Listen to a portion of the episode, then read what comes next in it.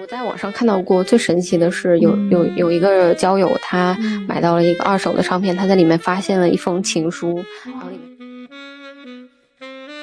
不太知名的，也有一定历史的，呃，这种唱片价格其实就很低，就可能几十块钱就可以淘到。刚入了一台黑胶唱片机，要买一些什么风格的碟，都会问，呃，想听古典或者蓝调，但其实他们可能平时也不听古典和蓝调。现在的人更明白，活得很明白，就他们更加知道什么东西更喜欢做这件事情的，那他就不会像以前一样无头苍蝇，就是什么都做一点，这样子也是反推说，我为什么之所以把只给这个电影三分钟的时间，然后我留四个小时去看我真正想看的书。去中心化的时代就注定了名人很多，但是精品很少，因为流量成本太低了。这些人他真的不是因为你本身是一个很有影响力的人物而喜欢你，而是真正的听过你的内容，然后很想支持你、陪伴你一起，所以喜欢你的，很难得的。我觉得我很珍视我的每一个粉丝朋友，我也是，在这里，谢谢他们，谢谢大家。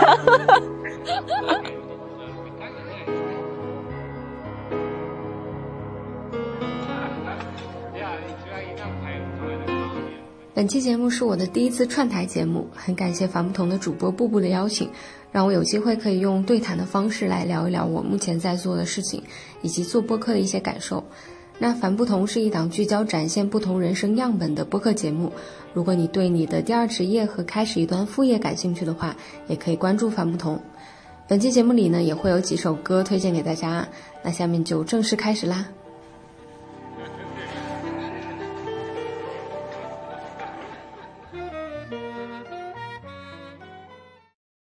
Hello，欢迎阿野。Hello，Hello，反不同的听众，大家好，我是野生宝库的主播阿野。嗯，野生宝库呢是一档聚焦挖掘各种风格的现代流行音乐为主题的音乐分享类播客。简单一句话就是，如果你歌荒，就来野生宝库听歌吧。就是当时需要被治愈的时候，也是确实歌荒了，然后我就点进了你的治愈那一节，每一个音乐我都特别特别喜欢。哦，真的吗？是的，太开心了。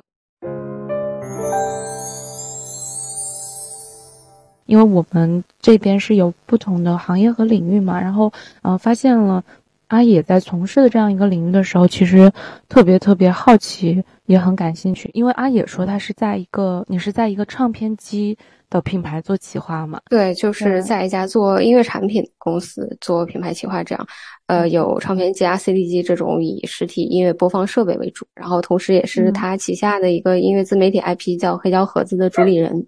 嗯，然后我们出品了一些呃视频节目，包括《野生宝库》这个音频节目，还有一些微博啊等等内容。在学生时代就已经喜欢这个领域，所以就笃定了说毕业之后要进到这个行业从事，还是什么样的机会？其实我从小就一直对音乐比较感兴趣，然后但是我大学学的专业是计算机方向，我学的是数字媒体技术，对。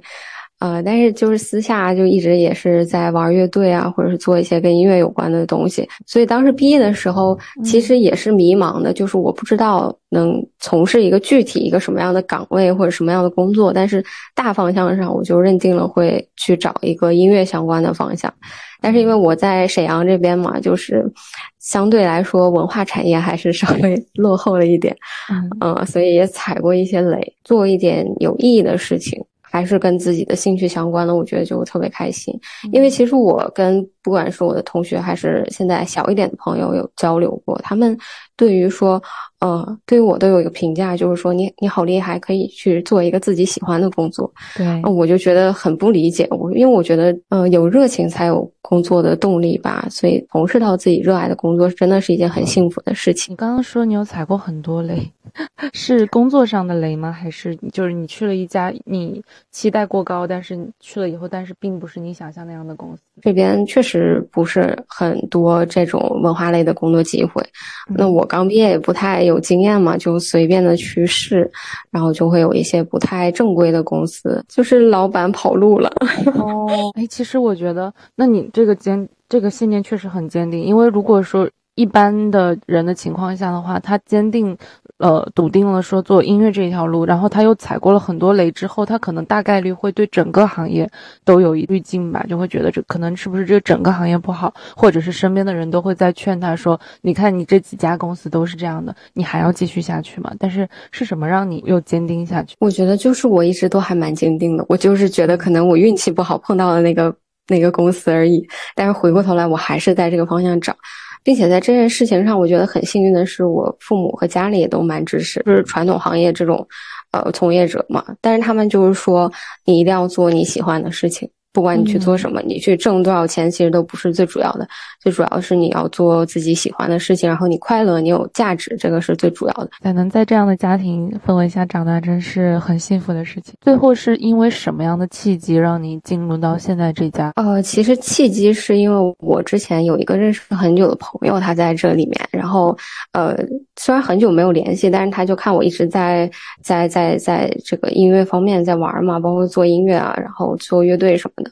后来他就联系到我做一些呃输出一些文章帮这个公司，最开始是这样，然后后来就是有一个机会，我从上一家公司离职，就正好就过来了，啊，现在也是嗯给我的自由度比较大，在做自媒体这方面，嗯内容什么的都对我很支持，所以说。整个的公司的氛围和对音乐传播自媒体这方面的信任度给到我，从产品关联的角度来说，跟我的呃自媒体的内容也是有一定的关联度的嘛。我也觉得是一个去推广这种实体音乐播放器，它也是一个很有意思的事情。线上各种我。了解到这样子，还有人在坚持做实体的事情的时候，我是觉得非常了不起的。对，就是我觉得它看似是一个逆潮流的东西，从科技的发展上看，它当然是逆潮流的事情。呃，虚拟的这些数字音乐是非常非常便捷的，不会再有人去用实体的播放器。但是我觉得从精神需求上来看，它其实是顺潮流的事情，就是因为现在的数字时代，一切都是虚拟的。呃，像比我这个年再小，可能零零后，他们从出生开始接触到的所有的信息传达都是虚拟的，都是网络时代的。是的，对，在这种可以非常大量、快速，呃，获取信息的这种过程当中呢，其实缺乏了一种归属感。这种归属感不不只是说你在哪个地方的那种归属感，你真实所拥有的东西，其实也是对你的一种归属感。那这个其实就是实体的事物能够补充给大家这种心理感受的，而且包括现在像虚拟化的程度越来越深，呃，VR 啊、元宇宙这种东西的出现，我觉得想回归到实体音乐中去体验那种真正拥有一种东西人，肯定会越来越多的。我觉得它达不到，就是说你你说黑胶或者 CD，它可能。再也达不到说成为主流的一个音乐播放设备，这个是不可能的。但是如果说它作为一个小众的爱好来说，喜欢它的人群，或者说想要去重新体验它的人群是越来越多的，而且会诞生一些我觉得独属于这个时代的一些实体音乐的玩法或者是产物出来，跟之前的那个时代所用的呃场景或者是体验是不一样的。我觉得这个现象也是很有趣的，很很值得去观察。是的，是的，特别是前段时间我听，呃，就是 iPod，就是它是要停产了啊，然后不再发售了，我就心想，我说我一定要去买，因为我觉得现在很难再回到那种简单的纯粹了。当时我们初中、高中吧，其实就是一个 MP 三，就是一整天，你你那个很简单的快乐，其实很能满足的。然后现在在这种时代下，和手机这件事情剥离开，纯粹的只是把这个播放器用于听音乐这件事情本身，我就觉得非常不错。对，你不觉得就是这些手机的任何的东西上面，你去你去看视频也好，你去听音乐也好。你去看完了这件事情之后，你很空虚，你觉得这段时间好像就是什么也没发生的过去了。但是当你是坐下来去用一个实体的东西去看一本实体的书，或者说听一张唱片，那段时间你是能够记住的，是对你的人是有价值的。是的，我至今都能记得我当时高高三那一年，我在。M M P 三、M P 四上面反复听的那首歌，它的模样是怎样的？就是那个播放器上面是显示那首歌的一首，而且它不仅是一首歌，对对，你可以记住它周边的所有的信息，因为它给你展现的信息很少。你现在我们在听歌的时候，我就会习惯的去刷评论，看看底下人有什么想法，然后再去刷这个专辑专辑介绍，再去刷专辑评论。然后可能你还这首歌还没有听完，你又切到歌手的热门歌单去听一下他最火的歌是什么样子。其实这一套下来，你反而没有任何记住的东西，就是实在看任何东西都会呃很空虚。我们做完了还是很空虚。其实现在所有的音乐播放器，我我能感受到这些产品经理已经在。用尽全力的去这个，在这个播放的页面设置以及你的操作体验上，让你去有这种仪式感。但是真正的想要去体验到这种仪式感，是虚拟的平台，比怎么样也做不到。只要一张就是黑胶唱片拿到手里的那种感觉，我不知道你有没有体验过？我觉得它很宝贵，我不敢再二次触碰，我总觉得会伤害它。我深切的记着我第一次去拿一张黑胶唱片那个什么感受，我就觉得，因为我在我想象里它没有那么大，就是因为它是十二寸，它其实很大。然后我我我我我还比较矮，就是我需要两个手拿着它，你知道吗？它是一个超出我想象的封面大小，然后它整个封面一幅画像一幅画一样，然后打开里面还有各种各样的设计，最后你把那个黑胶拿出来，就看着它里面的那个沟壑放到唱片机上，我当时就觉得这个东西就。简直颠覆我的认知，颠覆我之前听歌的认知，所以我就觉得这个东西太酷了，一定要让更多的人体验到。尤其是在这种时代，我觉得尤其是对于可能零零后来说吧，就它不是一个复古的东西，你知道吗？它就是一个新鲜的东西，新时代潮流。对呀，他们根本就没有体验过这种实体的到底是啥感觉，真的很酷。它不是说，我，我就是一个噱头，然后它真的很酷。你你刚刚形容那个周边回忆。那一段，我当时脑袋里就浮现出了一堆画面，就比如说我在听一首歌的时候，我是把它揣在口袋里，然后骑着自行车，那个时候是高三的下午，夕阳就是那个光晕洒在这个我的脸上，然后。当时是一个什么样的背景音乐？然后那一整段回忆我都能浮现出来。它不仅仅是一段音乐，它可以关联到你自己回忆里的所有的东西。我记得我当时在做有一期节目里的时候，好像说过，我我觉得音乐是一个特别神奇的东西，它可以勾出你回忆里的味道，甚至你能闻到那个那个那个那个下午风是什么味道？没错，没错，没错。回忆里的那种感觉，我们现在可能很难再去体验到。是，但是这样子的话，为什么你不做 MP？或者是收音机，因为我觉得就是，既然要做一个复古或者是逆潮流的东西，就把它做到极致嘛。我们就回到最开始，因为黑胶是世界上第一个有声音储存概念的介质。在这之前，人们听音乐是你没有办法随时随地听音乐的，你只有说去到音乐现场，去到呃各种的音乐会的现场才可以听到音乐。是这个东西出现才可以实现说我在家里也可以听一首歌。所以说，与其做 M P 三这种卡在中间的东西，还不如就直接回到最原始去做 C D 机，或者说黑胶唱片机。其实 C D 也是差不多，只不过它们的发声原理，C D 可能更更更先进一点呢。黑胶它会有一些更原始的东西在里面，而且它是所所谓发烧友的那个呃有空气感、有温度的那个声音。所以从某种程度上，也不是逆，也是在顺着。顺顺着时代在做这个东西，那现在的整个的黑胶唱片的市场情况是怎么样的？呃，现在主要的使用人群，就像你说的，还是在北上广深这种一线城市，可能在呃用户这方面的话，就是比较有经济实力这种清白领，或者说刚刚刚工作实现了财富自由，然后同时有这样的一个需求或者了解到这样一个产品，他会去使用。可能对于学生党来说，呃。用的稍少一点，因为它是一个需要外放的东西嘛，可能在宿舍里不太方便去用，嗯，所以它的这种家居生活会比较重一点。然后人群大概在二十五到三十五左右，嗯，当然也会有一些更年轻化的唱片机会给一些更年轻的小朋友。我觉得其实去。让更年轻的朋友去用到这个东西是很好的事情，在售价以及它的造型以及特点的各方面会有一个产品线上的区分，肯定会有一些主打比较年轻市场，然后它的整体外观是比较潮流化或者是颜色更鲜艳的，啊，在使用上也比较简单。那肯定也会有一些中高端的，就是像我刚刚说的，呃，去主打白领啊。这些轻奢人群的这种市场，嗯，其实我们在操在功能操作上都想尽可能的去简化它，因为我们想打破一个固有认知，就是很多人没有听过这个东西，或者说不知道现在这个时代还有用这个东西的人，会觉得黑胶唱片机是一个很很高的、很高深，有一个很高的门槛在那个里面。嗯，对，然后它会自动的跟发烧友这个词关联到一起，你知道吗？嗯嗯，我们想打破一种这种固有认知，就是它其实是一个嗯。很很很时尚的东西，你的操作也很简单，包括现在我们所有的呃唱片机都有蓝牙音箱的功能，你不用说只是去当唱片机使用它，你也可以在不同的生活场景下去用到它，你也可以拿它去连手机蓝牙听播客，这种都是可以的。可能中高端的东西需要去外接很多设备啊。我记得我刚开始认认知这个东西的时候，有很多名词，叫什么功放、唱放、胆机、放大放大器，就是这种东西。尤其对于女生来说，就是非常劝退，你就觉得这个东西高深莫测。对，我们就是想来打破这样一个观念，就它没有什么呃很神秘的东西，它就是一个用两个操作，摁两个按钮。插一个电源，打开开一个开关就可以实现。像蓝牙音响，对，可能就多一个步骤，你要把唱片唱片放上去，而且只有那个介质才可以放出音乐。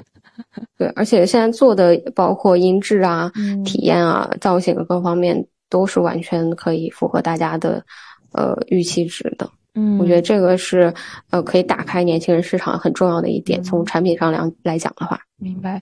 我觉得对于我个人来说，我当时给这个产品贴上的一个标签就是一个字：贵。我认知到，就这个唱片机它可能要连接一些比较高端的那种外外放设备，那种音响动辄就十几万。因为我我见到过，在别人家里见到过。就是那种，确实，你看一看上去，它就是一个贵的东西。你一问价格，嗯，更贵了。然后后面我再去看到其他的东西，我都基本上不怎么问价格，因为我就已经劝退了。对，一定是贵的。就我知道，我要把这个一整一整个场景打造完下来，可能是要十几二十万的，我就我就算了。所以我其实现在为什么会对这个市场很好奇？其实我特别想了解它的当下的这个售价以及。购买渠道这些，那能不能翻新我的认知？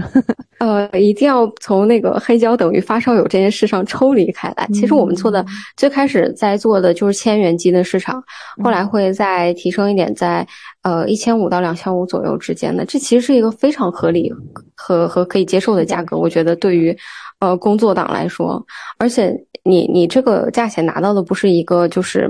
很简单的玩具机，它是一个从各方面的效果体验上来说都很 OK 的。我们可以说叫它入门机，或者说，其实我现在不太想再去叫入门机这样一个概念，因为我觉得，呃，它就是基本上可以满足大部分人，除非你是想发展成呃发烧友，我去建议你可能是去迭代升级。如果你就是想体验这个东西，它完全已经足够你所有的使用了，就是这样一个价格。我们是完全做线上的。呃，目前线上线下还比较少，就是天猫、京东旗舰店都都有，就是搜索“野生盒子”就可以搜到，是吗？没有，搜索赛塔林啊，我们的我们品牌叫赛塔林，回头打在公屏上，回头打在 show notes 里，对对。当然，我如果回溯到历史的最开始，它肯定是因为它一个新的东西出来，它肯定是只有那些比较有有地位的人才能用的。但是等它作为一种普及的音乐播放设备来说的话，它就是一个很普通的东西。像呃国外的话，就是基本上小孩子都会有一个手提箱那个款的黑胶唱片机，嗯，可能也不是很贵，就是父母就是买了，或者说家里就是呃从。三三代之间就有一个传承，都会在用这个东西。他们不会说这是一个，嗯，很很很上流人士的，对，没有没有这种概念。我现在一定要打破它，打破它。好了，现在有没有存在一些呃鄙视链？比如说啊，发烧友去鄙视那种呃入门级的，或者是？我觉得虽然这么说有点不好，但是我觉得发烧友是鄙视一切的。而且每一个发烧友，他们其实。它的设备都不一样的，嗯，都是他们自己去去去做的一些东西嘛，嗯，我我不太想把它做成一个去去精专设备呀，它的功能啊，它的一些原理，从这个方面来讲，它其实就是传播音乐的东西，对吧？嗯，嗯，其实音乐是它最核心的。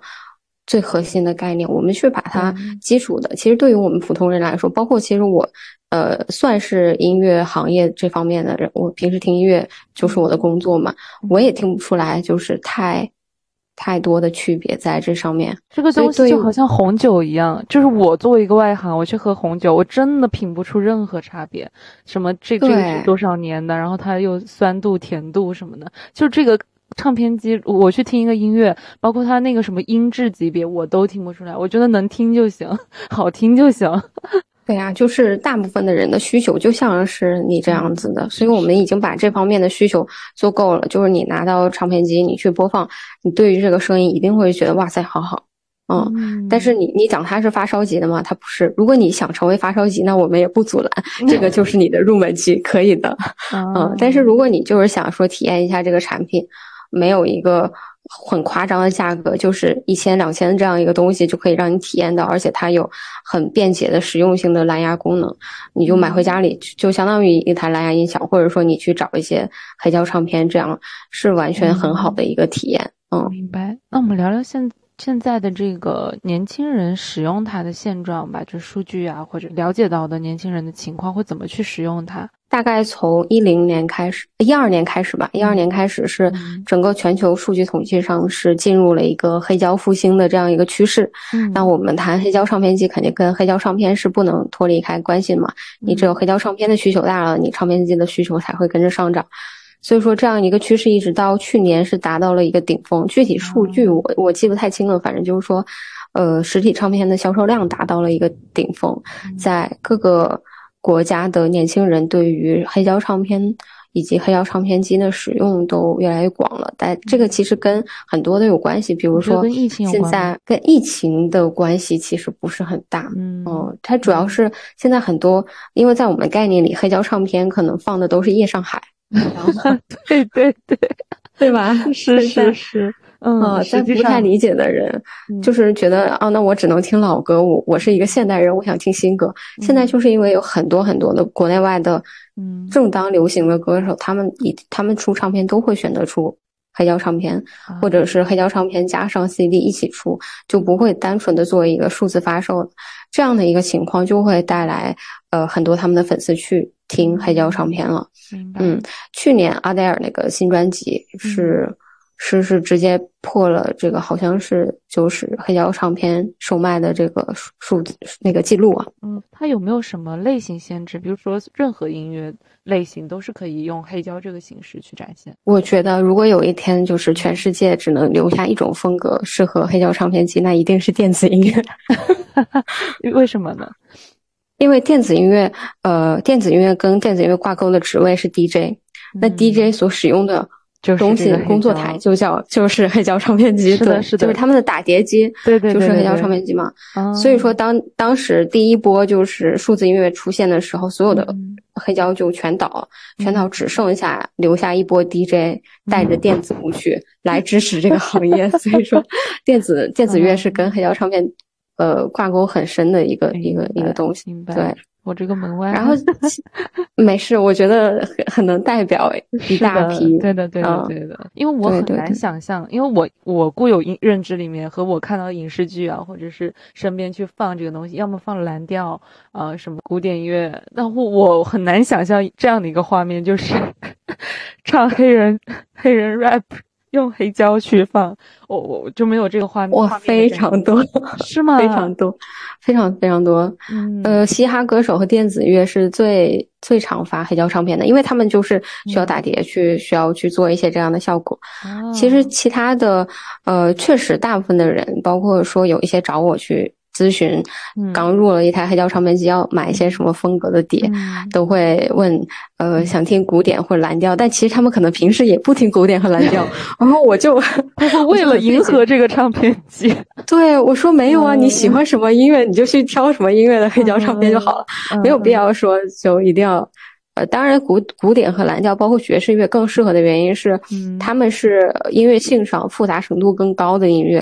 那在黑胶唱片这种刻录方式里，它可以记录下更多的细节，啊，从这个角度上来讲是比较合适的。当然，这个东西我觉得，也不必听出来，就是，嗯，它的坏损率高吗？就是我我看经常就是很多人就是他不会让你碰他自己的这个盘，所以还会给我一个标签，就是它很很易坏，也确实是一个很典型的固有印象，就是当时呃。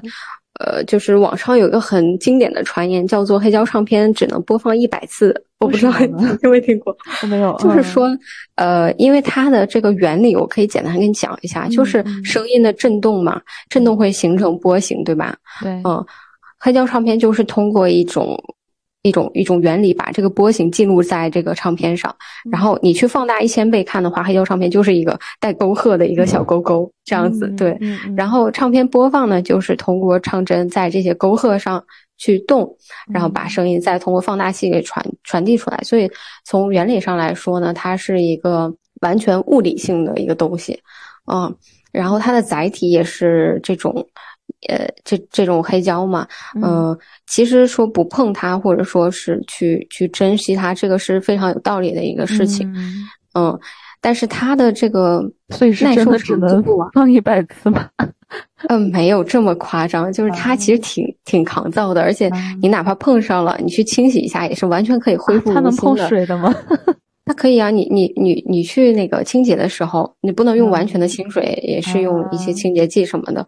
但是是完全可以恢复成初心的，就是这个东西没有这么金贵，没有到不能完全不能碰的地步，就是很夸张。嗯，当然大家去拿的时候还是要注意，就是不要碰到里面的沟壑，因为我们的人的手上是有油脂、有油渍的嘛。嗯，对，这些东西会嵌到这些沟壑里。你可能拿一次没啥，但是可能一直这么拿的话，会影响一定的播放。我们一般要到哪里才可以购买到这种？就是比如说我很喜欢的歌手出的新的。呃，这种呃唱呃胶片，然后或者是说有没有什么样专门的渠道平台？就是现在的唱片一般就是分两种，一种是歌手出的全新的唱片，比如说邓紫棋出了一张黑胶，或者之前周周杰伦出了一套黑胶。嗯，那这样的呢，你都可以通过他的官方的平台去找到他的发售渠道，你只要去跟着官方的信息走就可以了。嗯，那如果你要听一些呃比较老一点的呢，你去可以你可以去淘二手的唱片。嗯，呃。唱片这个东西就是不像其他的东西，就是说二手的会会会会不能用啊，或者怎么的。二手唱片在黑胶市场里是一个很重要的一个一个一个渠道，就是说，包括唱片店他也会去收你的二手唱片。比如说我家里有一堆找出来，但是我不用，你也可以去卖给黑胶唱片店，他们都可以去进行二次售卖的，嗯，不会去影响它的呃价值。当然也会分一些版次，比如说，呃，一张七七九年出的黑胶，那它肯定是首版的，会卖到很高的价格。这种还能放出来吗？三十年前或者四十年前？呃，去需要去看它原主人对它保保 保留那个保护程度怎么样。呃，黑胶是分一些呃品相等级的，就我们去买黑胶的时候，可以去问他你这张黑胶是什么品相的。当然，全新的黑胶就不用说了。二手的呢，一般我们就买九成新到七成新之间的，都是可以正常收听的，可能会有一些小的刮刮蹭。就是我是特别喜欢淘二手唱片的，二手唱片有很多渠道，会有一些专门的淘宝店，然后你去线下的唱片店，它也一般都会有二手区，就是二手唱片的区。呃，有的呢就会直接把它摆放出来，给你分好类，各个风格。当然有的呢，可能就是一堆放在角落里的箱子。我见到过那种店，对我见到过那种店，在深圳的 B 幺零有一个店，天堂唱片啊，对对我好像知道那个，对，深圳有很多唱片店，我很想去深圳玩一下。当时因为是路过嘛，没有太在意去关注到它的价格。其实我挺想聊聊现在的这些唱片，它的收藏市场这些价值。像我们如果普通去买一张，呃。歌手发行的新专辑的话，一般就在两三百块钱，嗯，可能彩胶的话会贵一点，然后带限量、带编号的也会贵一点，但是大部分都会控制在五百块钱以内吧，嗯，然后如果是淘淘二手胶的话，会看这个唱片它本身的影响是不是？不是要看这个盘具体，因为唱片里有很多名盘，就比如说你你要去听摇滚乐的。唱片你一定要可能买那几个，呃，月粘面啊，那个大香蕉啊，这这些可能你去买就会比较贵一点，嗯，它的再版率也是很高的这种名盘，我我觉得一般很难淘到这种名盘的二手胶，那价格都是很惊人的，对，嗯，那一般的唱片你你会淘到一些就是可能不太不太知名的，也有一定历史的，呃，这种唱片价格其实就很低，就可能几十块钱。就可以淘到，呃，三四十块钱，或者说贵一点的七八十块钱，嗯，就能淘到。居然也能淘到，真的真的很好。我我淘到过这种很多好好的，就是我特别喜欢的一个歌手。我说哇，这里居然有一张，对，而且这么便宜，就就会这种这种它惊喜的盗版吗？这种存在盗版的可能吗？呃，新胶是确实会有盗版的情况，但是一般二手胶都没有盗版，它就是当年的当年的胶。嗯嗯，这真的还蛮难区分区别的。它如果真的是盗版的话，你也查不出来。对，新交的盗版的这个水比较深，对，可能会去辨别一下，可能从它细致的印刷或者是什么什么。方面来看一下，但是二手胶一般都比较好一点，而且这里很推荐给大家就是日版的唱片，就是一张唱片它会分日版唱片或者是呃英国的出的或者美美版的，就是它会有不同国家生产的。那日本其实从近现代来说，它的唱片工业是很发达的，呃做的胶的质量，包括其实日本人对于这个黑胶唱片的爱护也是比较好的。当然，留到现在的这些胶，嗯，可能过去了三四十年，但是。基本上里面品相都很好，有的时候会有一些惊喜的，就比如说我之前会经常找到它里面会有写写的，就是他写的话，或者说就是它的原主人会在对会在那个，因为我们知道唱片里面会有歌词页，然后会有歌手介绍，呃那个时候的人真的很认真，他们会在旁边把自己查到的资料写上，就是这个歌手，然后他查到的资料，然后他在旁边做一个笔记，写在哪个位置？就是盘，就是写在歌词，不是盘上，是歌词页，会有一个单独的，呃呃，一一篇纸或者是一个本儿的这种形式。好像我在网上看到过，最神奇的是有有有一个交友，他买到了一个二手的唱片，他在里面发现了一封情书，然后里面还有那个，对，还有一张那个小女孩的照片，好像也是日本的吧？嗯，就是很多年了，然后可能就是他觉得。他想送，本来想送给这个人这张黑胶唱片，然后可能出于某种原因，最后来到了，呃，来到了他的手上。我觉得这个就是一个很神奇的体验，有一种穿越时代的感觉。就是你淘淘二手胶的时候，你拿到的时候，你会感觉到这个东西曾经属于可能大洋彼岸的某一个人，然后陪他走过了他的一生，最后来到了我这里，然后我听到的是同样的歌曲，那种感觉是非常非常奇妙的。对我有过这种经历，不过呃，胶片是一本书，就那本书就是我们童年时代呃看过的一本，就是散文书还是什么的，当时蛮有名的。然后我在有一天的外出旅行啊，去厦门鼓浪屿，然后无意间走进一家呃民宿里，随便翻了一本书，那本书里面放了一张请假条，还有。一个人写在封皮上的一整段话，那个请假条还有当年的日期和当年的那个医院的名字、证明的名字啊，学校的名字，我就觉得我当我就在想象那个时候他这个主人的故事了。对，就这种感觉，真的觉得很很打动人，我听着都要起鸡皮疙瘩。嗯，是的，是的。对，实体的东西都是有这样的一个承载力，它不，它不仅就是一首歌，或者是十首歌这样子，它其实背后会有很多故事在在这张唱片上。嗯，而且桃胶其实也是一个蛮有意思的过程，因为音乐它真的很多很多，就哪怕你喜欢一个歌手，你也不会说把他所有的唱片都了解到。对，嗯。所以说，你去讨教的时候，大部分的情况你都是抱着未知的态度去的。你可能只有说我想听这种风格的，或者说跟这个歌手我喜欢这个歌手类似的，就会去找到很多的惊喜。而且更多的时候就是盲选。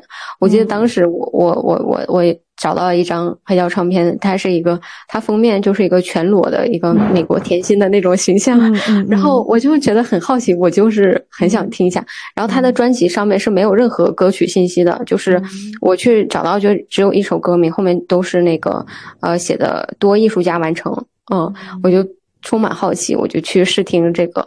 他那张胶很神奇，它是一首歌曲，然后找了十组不同的艺术家去对它进行改编，然后有十个不同的版本，然后其中有好多个就是让人非常惊艳的版本，都特别好听。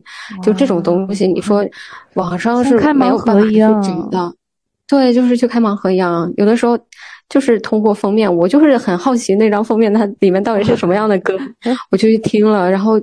大为震撼，特别好听。里面有几首，我记得有那个有有有灵魂乐版本的，然后还有一个就是 DJ 版本，它是就是嘻哈做的那种嘻哈的感觉，电子的。嗯，就是同一首歌，然后他请了十组不同的艺术家做。你说这种东西，我们很难去在网上找到他的信息。对，啊，你也你也不可能再听到，你就是除非你拿到这张唱片，否则你没有机会在网络世界里听到这个。哎，就是我们在线下如果有这种电视，纯纯粹是看封面和看这个歌手。凭你自己的了解决定要不要购买，还是没有？一般的唱片店都会有试音间。我特别喜欢的有一部电影叫那个《爱在黎明日出前》啊，我看过啊，就是那个日爱爱在系列。然后他们的第一部，我当时最喜欢的一个场景就是他们俩散步走到一个唱片店，然后就那个女主就随便挑了一张，说：“哎，我之前听过他的歌。”然后他们两个在那个试音室里听的那首歌，然后两个人就在那里面有个很暧昧的感觉。可以把这首歌放在放在这段后面，对。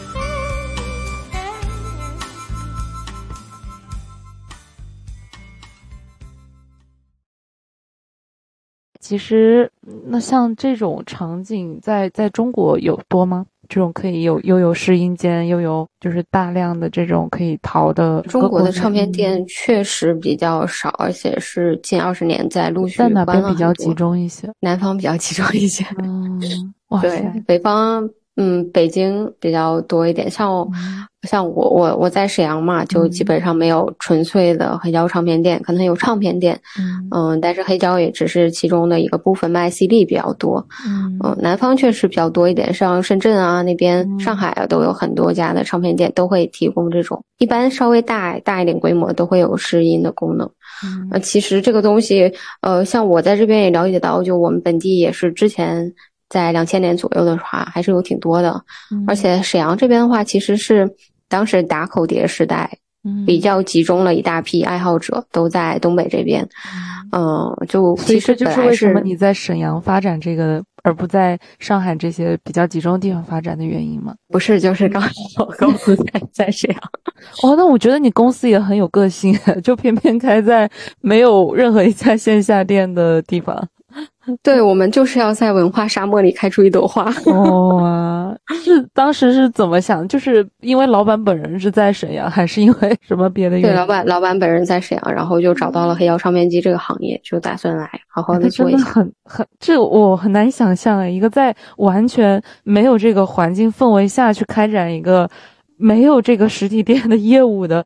工厂一般也都在南方，也都在北方也比较少，真的好所以 对之前也跟别的朋友在聊，然后一说哇，你们在沈阳，嗯，其实之前真的有很多，包括我这边认识到一些呃八零后的哥哥姐姐，他们在那个年代就比我可能再提前十年去。接触这个东西真的是一直在做实体唱片店，但后来也是就是改到线上运营了这种。但是他们那一代还是有一定的情怀在的。你觉得他们是因为什么样子的情怀坚持做这个事情？他们就是最初一代接触到打口碟嘛，就是那个东西对他们来说就是整个的青春。嗯，音乐对他们来说当时就是最重要的事情。那个我我认识一个哥哥，他当时跟我讲说他。就真的就是攒半个月饭钱去买一单，买买一张 专辑这样。音乐承载了他们的很多青春和回忆。对，然后可能所有的朋友都是在，都是在这个店，都是在这个店里，然后会会会去就是辞掉工作，就去追一个。就那个姐姐会辞掉工作，然后他们一群歌迷去跟着崔健巡演，就是崔健到哪里，他们就到哪里。然后没有没有钱去住宿，就住在当地的歌迷家里。嗯，我觉得那种氛围是我们现在没有办法想象的。对对对，我想到最近那个这些翻红的 歌手和这些事件，是会跟很大的跟那一批的人有关吗？比如说昨天是罗大佑吧，罗大佑啊，罗大佑和和孙燕姿，孙燕姿对，其实看到他们在重新出现在这种媒介上面，还是蛮有感触的。哦，现在就是千禧回潮的这个部分确实很，呃，前几天的那个热搜不是也在说内娱文艺复兴吗？啊，但我觉得这个就是一个，啊，这个就是一个必然的结果，因为现在是一个去中心化的时代，是去中心化的时代就注定了名人很多，但是精品很少，因为流量成本太低了。嗯大家觉得我去做抖音或我去做自媒体就可以成为一个有百万级别粉丝的一个账号，嗯，但是你说去去产出这种精品的内容就会变少，呃，而且那个时候我们去看一部。电视剧是什么样的？是什么样的过程？我可以想象一下，我们要去买一份电视报，去找一下这个电视什么时候放，哪天晚上几点，然后提前坐到电视机前去等，去等新闻联播结束，看完天气预报，然后等等十分钟的广告，然后 看两集这样子。对，而且它每天是限量的。对，就没有了。你是你是会投入。巨大的精力和注意力在这件事情上面，但现在我们可能就是随便切了一个应用，然后点击三倍速播放，可能十五分钟这个 这个这个视频就播放完了。你安了监视监控。我现在看一些快就是快节奏的电影，我就懒得去电影院了，然后在抖音上搜索某叉叉叉。呃，解说是吗？说，然后我用三分钟把这个电影看完了。对，就是很很很低低价的这个流量。嗯，它其实是一个双双方的事情，就是观众会用更少的投入的精力去注意你的你的作品，那反过来呢，可能可能创作者也觉得他受到的整个关注也不是那么多，所以说做一些非精品的内容也可以获得呃。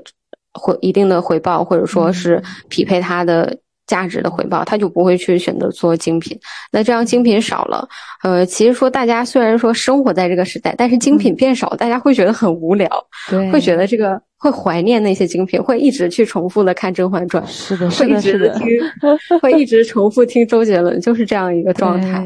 是的，其实而且这种形形态也会反逼和催生出一批新的精品内容，因为像比如说我刚刚说，对我刚刚说我会有那样的一个场景嘛，去快速的想要看完一个东西，那是因为我觉得它。对于我的时间价值来说，那两个小时不值得，不值得我花这个这么长的时间去看它这个东西。我会区分，就是什么东西我大概知道这个作品是好的作品，比如说《瞬瞬息全宇宙》，我大概知道它是一个好的电影，那么呃，我就会专心的用两到三个小时去把它看完，而且不带任何的快进。还有比如说音乐也是一样的。嗯，所以说这样子其实也可以反推，大家大概就知道哦，什么样的作品是真正的值得被人用时间和注意力的。我觉得现在当代人对于时间的这种算计啊，是非常非常的，没错没错，对。他们会把它就觉得时间是他最重要的东西，但是其实你到你分配到哪些地方了呢？你一天过去之后，你发现你只是在刷抖音，嗯，你没有获得任何的体验，你你一样会觉得自己很空虚，哪怕两个小时过去了。但是如果你这个两个小时真的说看了一部精品的电影，或者说我听了一张非常好的专辑，哪怕是我看了三集《甄嬛传》，我都会觉得哇，这一天过得巨有意义。没错，没错，没错。而且现在的人更明白，活得很明白，就他们更加。他知道什么东西更喜欢做这件事情的，那他就不会像以前一样无头苍蝇，就是什么都做一点。然后，而是比如说我喜欢看书这件事情，我可以一天我用四个小时，很多的小时去只是做看书这件事情本身。但是我不会像以前那样没有选择的，呃，说书看一点，然后视频看一点。就所以说这样子也是反催，说我为什么之所以把只给这个电影三分钟的时间，然后我留四个小时去看我真正想看的书。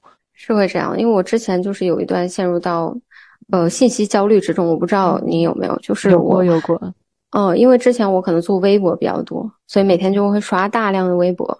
对，呃，你每天会获取到海量的信息，但是在这种结束之后，你会陷入到一种巨大的空虚和 焦虑当中去。是的，呃，我就会很想。停下来，就是我把这个加速度的时间，呃，停止，然后我去做一些真正可以让我慢下来的事情。就我觉得，不管是看书，或者说像我们在做这种实体音乐，我去听一张黑胶，呃，就是这样。一个时间，我觉得现在可能会越来越多的人需要这样一个时间。嗯，大潮流是如此的，你不可能说你你回到说原来那个时代，让一切都慢下来。但是你可以去选择让你的两个小时慢下来。那这两个小时你干什么呢？你需要一些停下来的东西，不管是唱片还是读书。因为黑胶它有一个很神奇的点，就是你一张专辑是放在正反面的嘛。嗯，你每隔二十分钟，它这一面就到头了。你需要你起身，然后把它拿开，把唱针拿开，然后再翻一个面。嗯，这个动作是需要你，不是说你可以把它当成一个背景音乐的。嗯，就是它是一个有这样一个动作在里面的，而且你可以去看那些呃黑胶唱片上的信息。其实现在就是，呃，数字音乐时代对于声音这方面的信息展露的很少。嗯，大部分的人知道。可能很多人现在通过抖音刷到一首歌，我会唱这首歌的最高潮的部分，我不知道这是哪个歌手唱的，或者说好，或者说好一点的时候，呃，这个是我喜欢的歌手出了一张专辑，那我就去，我知道了他是哪个歌手唱，但我不知道他是什么经纪公司出的，我不知道他的发行方是什么，我不知道他的词曲作作者是谁，编曲、录音棚这些所有的，呃，这这些演演奏的老师都是谁。那其实，在原来那个年代，大家是会很注意这些信息的，包括你专辑介绍，呃，那时候的人是会很认真的写专辑文案的，他会把，他会把这张专辑，他幕后的创作过程，有哪些制作人在帮忙，呃，他表现出来一个想传达一个什么样的感受，他都会写的很详细，包括会做那个电视宣传片。我前两天还在看这个合集，很有意思，就是我其实都不太记得，就是。当时的歌手大概千禧年左右，他们出一张专辑是会在电视上宣传的嘛？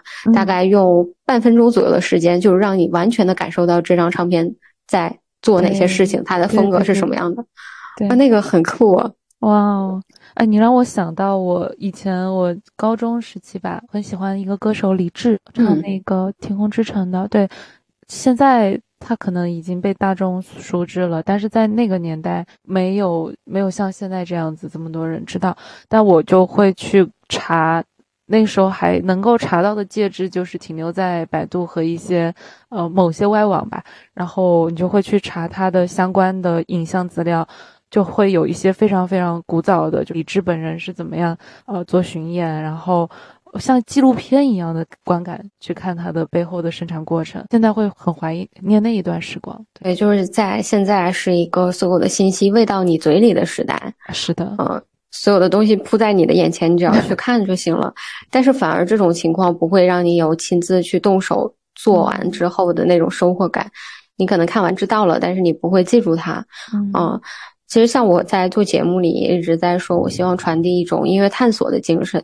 嗯，我可能就一个风格，我就做一期节目，但是我希望你可能是之前完全没有听过这种风格，或者觉得自己不会喜欢这种风格。嗯，但是听完我的节目，你会觉得，哎，它还挺有趣的。然后你在这个方面去自己去探索，那个收获是要比听我一期节目的收获要大得多得多的。因为我自己是。对，很喜欢这种过程的，所以我也希望，呃，把这种探索的动作传递给更多的人，让大家都去尽量的去自己去挖掘一些东西。哇，你这个和我的节目本质其实挺像的，因为我也是一个每期节目嘛，你看像我这一期节目，我就是专门聊我们这个黑胶唱片领域、音乐领域的专题。其实我的本质，我希望传递的就是大家来探索这个行业。就你看看，听过了你的人生样本和你的故事，你之所以热爱这个行业的故事之后，有没有可能能够迷茫期的你一些启发到这一期去探索这个行业领域？或许你就可以开拓一个新的人生方向，之后就能影响到你未来后来的一生，能够来到这个你真正喜欢的这个领域。对，我觉得就像是一个嗯，摆渡人或者说领路人这样一个 对对一个感觉。对对对，这样探索是非常非常幸福的事情。对我很享受这个过程，我也很享受。我我能够给，哪怕就是一百个人里面有那么一个人这样一个小个影响，我都觉得对这个事情是很有价值的。对，就是这样，很有价值。哇，好开心！对，哎，那其实提到影响，那你过去就你知道当年那些人那个时代他们的一些故事和他们是怎么热爱音乐的？就是你的人生当中是有没有什么样子的？是谁对你的影响，或者是之所以会有现在对这些当时那些人的了解，是因为什么样的事情？对我比较有影响的，应该就是。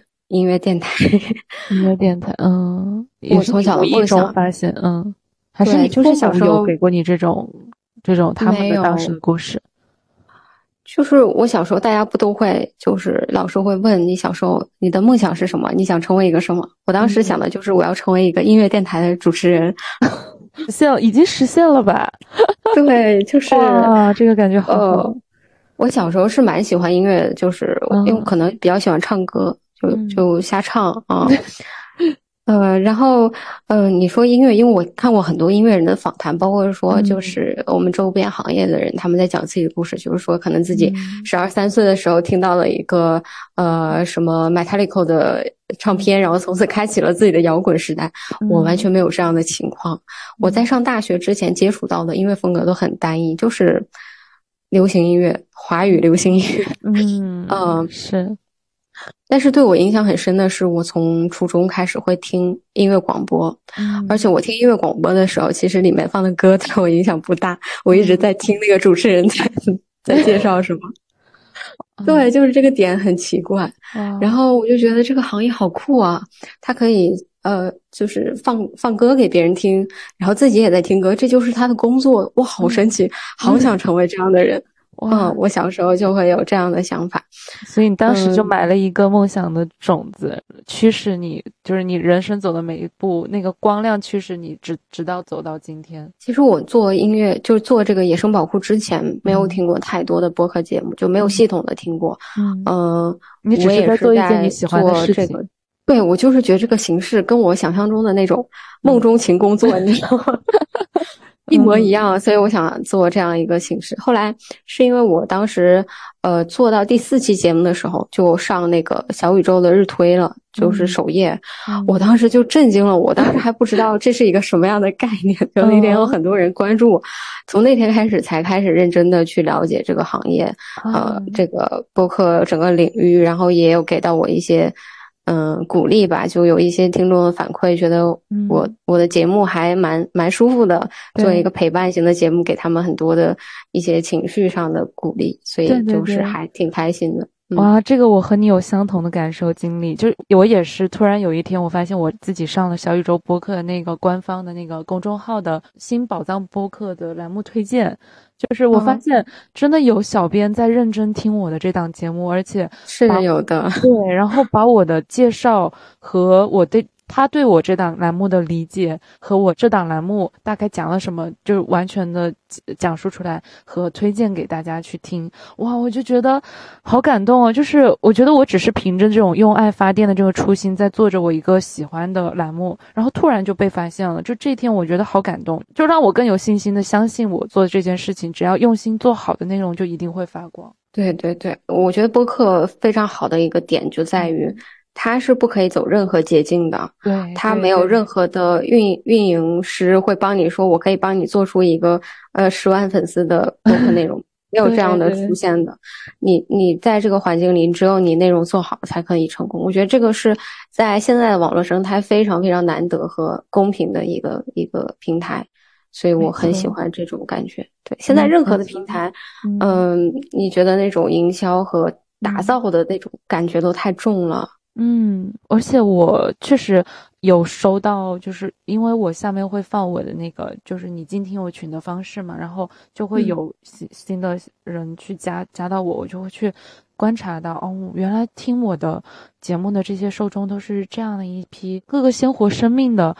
人，他们有自己的人生路路线，有自己背后的就是职业，也有自己的嗯喜欢这个节目的不同的原因。我也会去下意识的问一下他们，也是因为听了哪一期而啊喜欢我们的博客。就是他们每个人都说的。有的是一致的，有的是不一样的，我就会发现使命感嘛，就突然一下变成这种感觉了。对，那那种鲜活的肯定是非常对对对，就不是那种呃，只是在视频下面给你留言或者是留言肯定，而是他抱着真实的原因和他真实的背景听你的这个节目，我就能感受到，我就能带入进去啊，是他是这样子的，他可能是在某天的在回家的路上的一个。场景里去听完了我当时说的这完这一段话，我就会带入这个场景，我就觉得哦好感动。对。我也经常会收到很多很多这种鼓励。我觉得一部分，嗯，呃，分几种吧。有一部分是真的完全 get 到你做这个节目的点了。我记得当时做版本龙一的有一期节目，嗯，那期节目我还蛮担心的，因为是刚开始做第几期，六七期的时候吧，就第一次选择做很深的一个话题，没有说以音乐分享，是我真的在给大家讲他这个人的。音乐生涯和他整个人是什么什么样子？嗯，那期节目发之前我还蛮担心，说会不会没有人听我讲话或者什么。后来就是反馈还蛮好的，然后有一个人跟我说，说他真的，呃，从那期开始他就去认真的听坂本龙一的所有的专辑，然后去找这种我我里面提到的这种音乐风格。他说他以前就是。他觉得听不懂的东西，他现在学到了，他觉得很开心。哦，我就是觉得当时就是，嗯，他完全 get 到我的这个点。然后还有一种就是像我粉丝群里的朋友，他们会有一种养成系的感觉。对对对对对。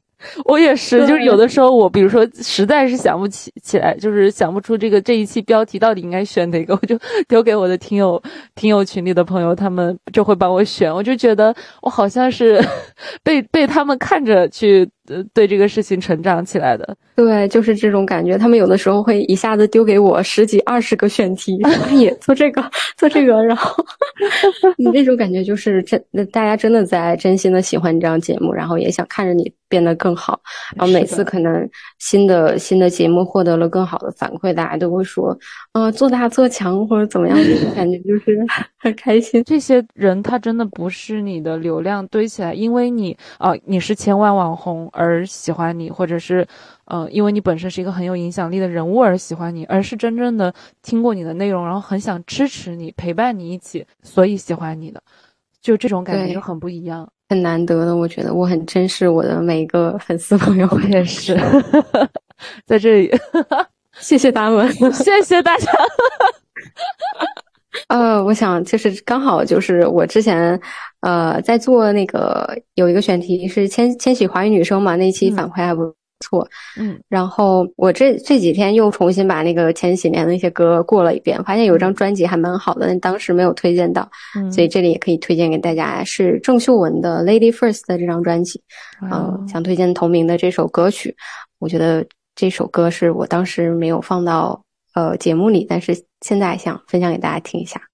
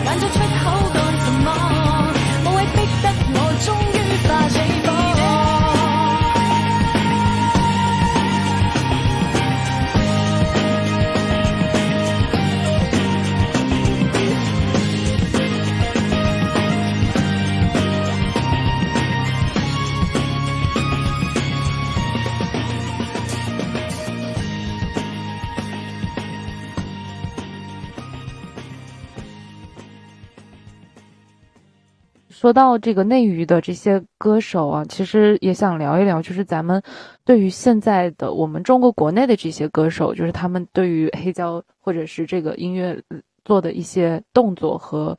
贡献或者事情吧，就是他们的一个现状的普及。现在我觉得去年很有意思的几个点，就是有一些大流量的明星开始做黑胶唱片，比如说周杰伦，呃，鹿晗也出了自己的那个全套的黑胶唱片，然后包括邓紫棋呀、毛不易呀，他们也都在出，嗯。带动了，确实带动了很多年轻的粉丝朋友们去买这个东西。他们可能完全不知道这是啥，嗯，但是会会会消费。那么之后呢，肯定会对这个东西有所了解的。对，嗯，而且我觉得像现在比较小众的，呃，我们国内的独立乐队也在大力的做这个事情，这个是让我觉得很很难得的一点。因为，嗯，小众乐队或者说国内的这些独立乐队，他们本身的盈利情况就不是很乐观，嗯，然后他们可能去选择把唱片做成黑胶唱片的形式去卖，真的是有的时候真的是赔钱在做。哇，嗯，那他们而且他们坚持的原因是什么？就是觉得。这种载体会更有诚意，包括，呃，可能给大家给乐迷的体验会更好一点，而且他们会对于唱片的设计很用心。我知道的国内的一些呃音乐厂牌，他们真的是包括明堂唱片，还有呃 Space Circle，他们在做每一张唱片设计的时候都是充满新意的。你能从它的装帧设计上感受到它跟它内在音乐的关联。对，就是这个是现代唱片的一个特点了。就是以前的唱片是没有这样的，所有的唱片就是，呃，一个封封面，可能在封面上会花花点心思。但是现在，呃，我觉得年轻人越来越把它当成一个艺术品，或者是一个有收藏价值的这样一个东西。它是听觉和视觉的双重的感受，会在这个装帧设计上非常的用心，去匹配它跟。呃，相当于形式跟内容做一个结合吧。嗯嗯，明白。我觉得这个是现在很好的一点。之前提到的明堂唱片，他们呃出的一系列的唱片，我都我都很喜欢。他们会在设计上很用心思，可以去看他们的那个。嗯，我发现你是以厂牌来。哦，这可能是我的习惯。哦，对，其实我我更好奇是歌手，但是你会聊厂牌，所以我觉得你就理解的滤镜是跟我是不一样的。就专业人士有专专业人士听音乐的这个划分。嗯，就是厂牌，它是一个现在被我们当代音乐所忽视的概念，在很多粉丝的粉丝心里也是一个被忽视的东西。厂牌是一个很重要的东西，因为呃。那个时候就是可能比较早期的时候，我真的是我这个我我是这个厂牌的粉丝，因为一个厂牌会做会有它独属的整个的音乐风格的出现，他会找他契合他呃风格和属性的歌手，然后做一系列属于这个厂牌风格的呃唱片的调性的东西出来。所以说，呃，以厂牌归类是更可能。可能我我说到这个厂牌，你就会发现可能有很多张唱片。呃，其实确实厂牌这个概念是现在大家不太了解的，但是是一个可以科普一下。对背后的背后的一个一个很重要的载体，就是歌手背后的一个很重要的支持。嗯，我最早的对于这种厂牌的概念，还是小学时候听那个张韶涵和。呃，范玮琪，我当时知道他们是一个厂牌的，然后后面我不知道是是不是叫厂牌，应该是唱片公司。然后后面又推出的一些歌手是，比如说郭靖，新强的那个郭靖吗？对对对，新强的郭靖，我就会发现，哎，好像这几就是他们是一家公司，然后这一家公司的这几个歌手都是同一个类型风格，而且这个类型风格的歌音乐。类型我都很喜欢，当时才有了一个对一家哦，原来一家唱片公司是这样子去推他的人和他的歌的。对，因为之前其实呃，如果说去玩黑胶唱片这个东西的话，嗯，是很很多的交友会有自己喜欢的厂牌，可能就这个厂牌只要出唱片我就买。但是你这个也提醒我了，好像现在对于普通乐迷来说没有这个概念。确实是的，就我们现在再去听选择的话，可能会以歌手或者是。以呃某个音乐类型去去归类划分，但其实，在呃更之前的概念里，其实唱片公司和某一种风格是做关联的。比如说，我们想要听比较流行的灵魂乐，就会想到魔声唱片；或者说，我们想要听一些当代爵士乐，就会想到呃 ECM，就大概是这种感觉。就是这个也是呃音乐探索的一部分吧。在听的朋友，听到这一段可以去探索一下，你平时去探索音乐类型都有没有可能都是出自于同一家公司？对，会有这种情况。然后你会再去了解他们唱片公司，这样了解，其实，呃，他旗下的这些歌手出专辑的时候，你会发现可能有相同的制作人，嗯会有相同的演奏乐手，这种情况都是很常见的。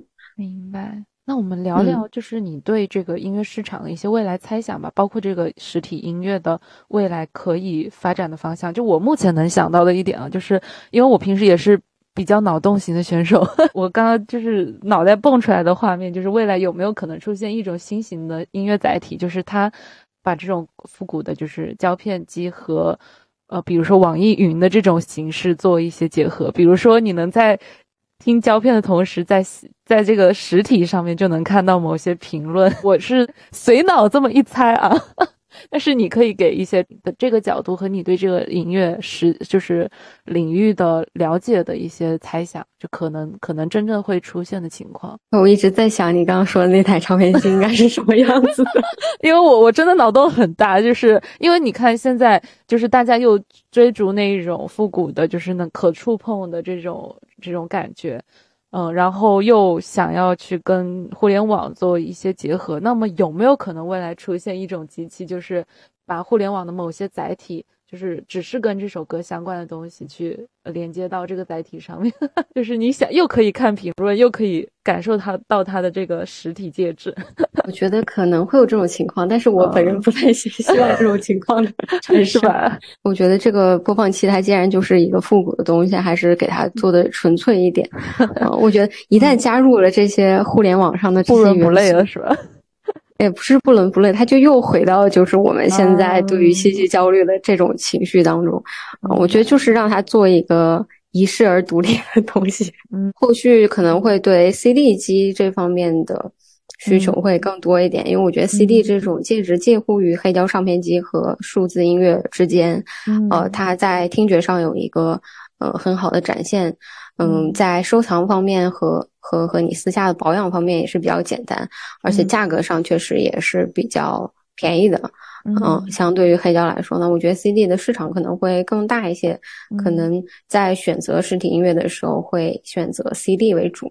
嗯，那其实我们现在国内的有一个现状，现状就是我们国内的唱片普通会比国外的价格要偏高一点，因为需求量的问题啊。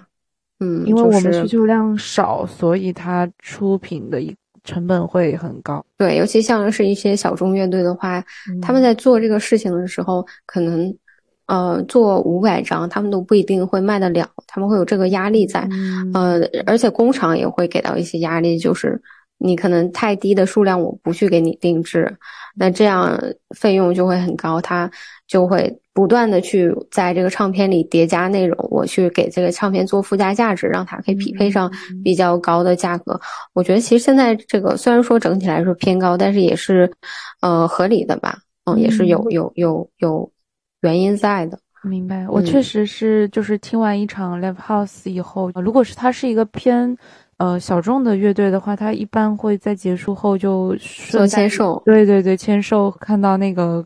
排队购买的现象并不多。对，哎，你平时会会听什么风格的？文静或者是是康姆士，然后张强这一类吧。啊，我特别喜欢康姆士，是吧？呃，我听过他们的现场。对，康姆士是很有个人特点的一个一个一个乐队。我也听过他们现场，在他们现场，巨获得了巨大的快乐。对对对对对，就是你会跟着他一起悲伤的时候一起悲伤，然后。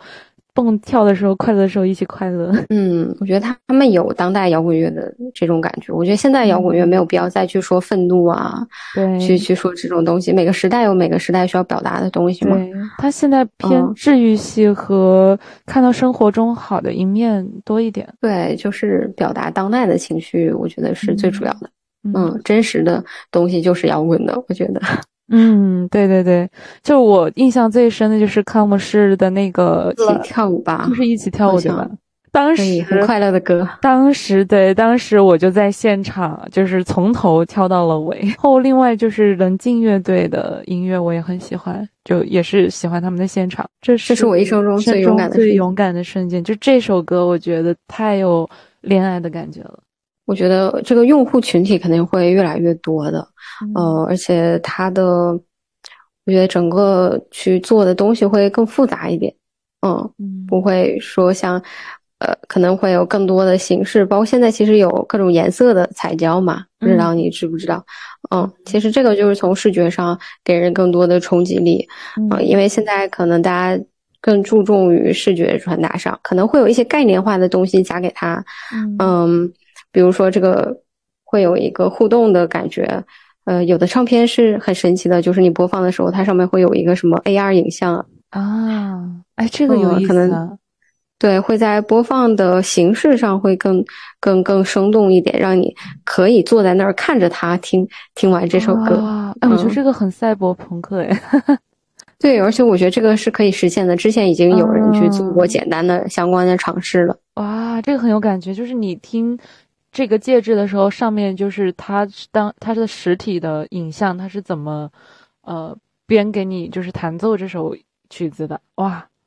就可能它在播放的时候，在它的空中会有一个呃这种 AR 影像在，也是在同步的去驱动这样。哦，这个我喜欢。我对，我觉得这个还蛮好的。嗯，这个并不影响说你任何的观看体验，你你还是会认真的坐在那儿听完这首歌，但是多了一个吸引你坐得住的点吧。聊一聊，就是我们对在观望或者是。对这个领域稍微有有那么一定好奇的，就是你这个从业领域的人啊，有没有一些什么行业建议？因为相信有你这样子的对对于黑胶的喜欢，然后想要去从事黑胶这样的一个领域，你是这样的一个样本嘛？那也许在听的里面就会有这么一个，对于就是他本身就在职场迷茫期或者是选择期，然后又对于这个领域又有喜欢和好奇了解的话，说不定这个就能。给到他一些职场方向上的建议。我觉得这个行业是一个，呃，还可以无限开发的行业。你可以去做这个文化的传播和科普，你也可以去做呃产品的创新。嗯嗯，你也可以在无数的老唱片当中发现惊喜。就是它是一个非常呃具有无限性的一个一个行业。嗯，它也没有说标准的。模板或者说是一个很像大厂的那种那样的生态，嗯，我不管你在呃在找任何一个类似的工作吧，我相信那个公司的氛围和环境都是嗯很自由的，音乐会是你工作当中很重要的一部分，嗯，我觉得从这个点上会会可以参考一下。对音乐的热爱变成事业的话，你可以用哪些渠道和方式？整个音乐行业的来说，你还是有很多呃选择的方向的。哪怕你不是专业的去学习音乐的这样一个人，呃，你也可以在其他的工作中找到自己价值。比如说，你可以去传统的唱片公司去做呃宣传策划这样的工作。嗯嗯嗯，你也可以说成为，你可以去精钻研这个音乐方面的知识去做。自己的创作，这样也是可以的，嗯，当然你也可以在像这样的以实体的音乐产品这样的公司去做一个间接的跟音乐相关的工作，其实也涉及到一些传统的传统的岗位啊。包括像产品啊、市场啊、呃、宣传啊、新媒体啊这种，其实都是涉及到的。只不过你的工作的整个的方向都是跟音乐相关的，我觉得这个也是非常好的体验。嗯，不用去完全去纠结，说我一定要成为音乐人啊，或者是我一定要开一个自媒体啊。啊，其实可以在这样的公司当中去学习到更多的东西。哎，我想起来，我有一个呃，在上海的朋友，他本身他有一个主业，他家里的限制可能。嗯，不大让同意让他这种音乐类的平台去工作，可能更希望他稳定一点。然后他就一边做着自己的主业工作。哦，我想起来，他主业工作就是做一个公司的文员的岗位，对，比较稳定，朝九晚五的。但是呢，他有跟上海音乐，呃，这家公司就是做一些兼职的合作，就他们会经常推出一些 live house 嘛。嗯，啊然后给到他这样的一些资源和宣传渠道，然后他作为一个呃外部的推手，建立这种社群，做一些私域的运营，然后去推广这些 live house 和他们的音乐以及这些自媒体。对这个，他换来的其实不是金钱，而是每一场 live house 他都可以去。对对对，呃，live house 和这种。独独立厂牌会经常有这种类似于志愿者的工作吧？对，呃，会有很多跟对音乐感兴趣的大学生啊，或者说，呃，平时有时间的，就是想去做兼职，还比对这个行业比较有兴趣的人，会去做这样的社群运营，包括现场的一些维护啊这样的工作。对我之前就是也有做过类似的。对，这其实呃，当你没有办法去做一个新的选择的时候，其实给到你的建议就是，你可以尝试这种兼职的形式去。对这个领域先有一个探索，说不定你能在这个当中找到你的心流体验和你的热爱的感觉。对的，但是我还是鼓励所有人去追逐自己的热爱。对，真的是热爱才会有动力创造更大的价值。你有了价值之后，你的人生就会很快乐。最后送上一首关于热爱的歌给大家吧。想推荐那个张悬的《无状态》给大家，他在里面有一些很自由、很放松，然后又很洒脱的态度在里面。其实这个是很多我们年轻人。不太不太敢做，但是又很向往的一个一个状态。我希望其实大家都可以用无状态的这样一种心态去享受生活，其实反而生活会变得更加轻松一点。哇，真好！那我们就推这首歌吧。好的，那最后送给大家一首《无状态》。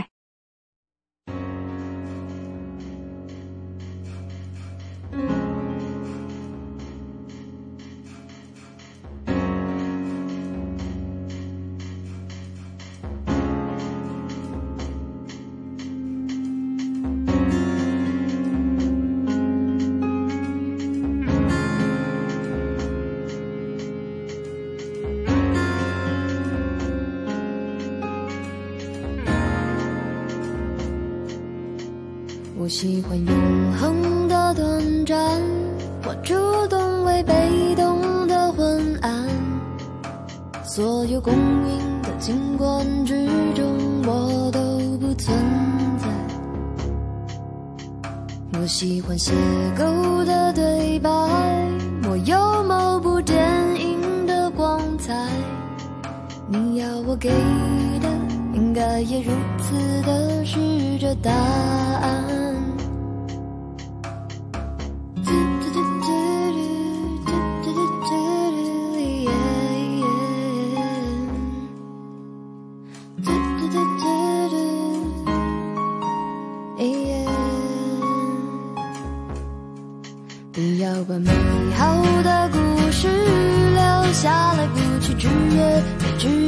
没有习惯，我喜欢独白生活。